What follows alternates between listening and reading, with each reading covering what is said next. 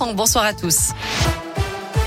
À la une de l'actu, un ancien joueur des Verts dans la tourmente. La Fondation Brigitte Bardot, spécialisée dans la protection des animaux, mais aussi la SPA, annonce leur intention de porter plainte contre Kurt Zuma.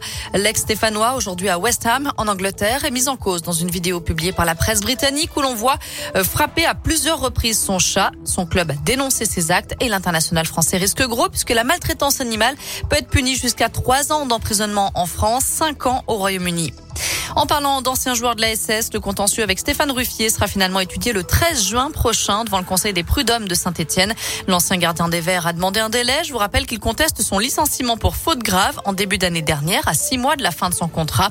Il exige une compensation financière entre 4 et 5 millions d'euros. Et puis on reste dans le monde du sport, mais pour quelque chose d'un peu plus positif avec le premier titre olympique pour l'équipe de France. Euh, Quentin Fillon-Maillet a décroché ce matin la première médaille d'or des Bleus aux Jeux olympiques d'hiver à Pékin. Le Jurassien de 29 ans a remporté le 20 km individuel en biathlon. Malgré deux fautes au tir, il a réalisé une performance exceptionnelle en ski pour devancer ses adversaires et s'offrir son premier sacre olympique. Sa deuxième médaille de ces Jeux après l'argent en relais mixte samedi. C'est la troisième médaille en trois épreuves pour le biathlon français et ça fait donc cinq médailles au total pour l'équipe de France après l'argent la nuit dernière pour Tess Le 2 en ski freestyle.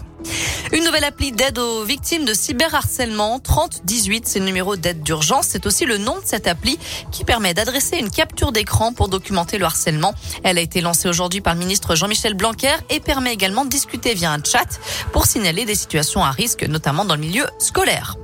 Un mot de cinéma pour terminer avec The Power of the Dog en tête de la course aux Oscars. Le western de Jane Campion récolte 12 nominations, dont celle du meilleur film, du meilleur réalisateur et du meilleur acteur. Autre favori, le film Dune de Denis Villeneuve qui est nominé dans 10 catégories. Merci beaucoup Noémie.